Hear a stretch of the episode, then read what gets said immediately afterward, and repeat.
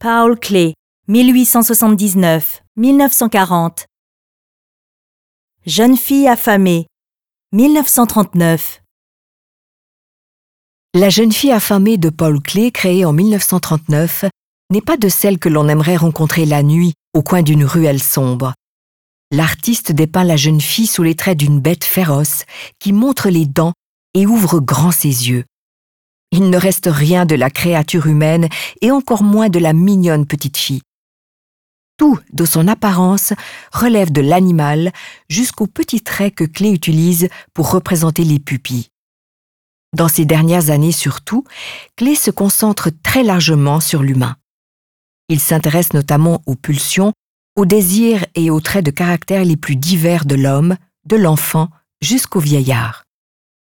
Ici, Clé ne nous montre pas une jeune fille particulièrement laide. C'est parce qu'elle a faim qu'elle devient un monstre laid, bestial. Il faudrait pouvoir satisfaire son besoin. Rien sinon ne saurait l'apaiser.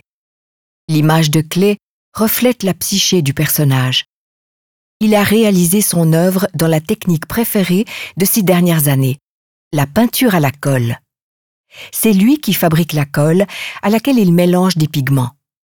Pour sa jeune fille affamée, Clé s'est limitée à une faible quantité de pigments en poudre. De ce fait, la couleur reste, jusqu'à un certain point, transparente et de petites bulles apparaissent qui sont encore visibles aujourd'hui. Sa palette est réduite, du bleu, du rouge, du vert, ainsi que du noir, qu'il étale en vigoureux coups de pinceau.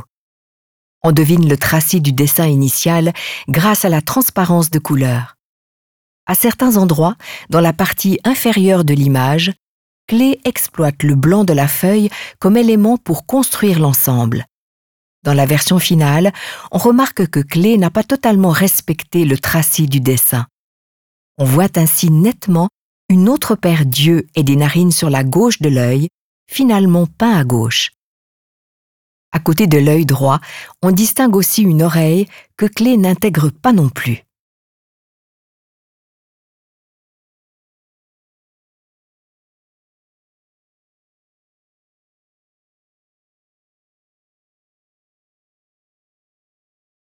Visitez le Zentrum Paul Klee, Berne, et voyez les œuvres originales.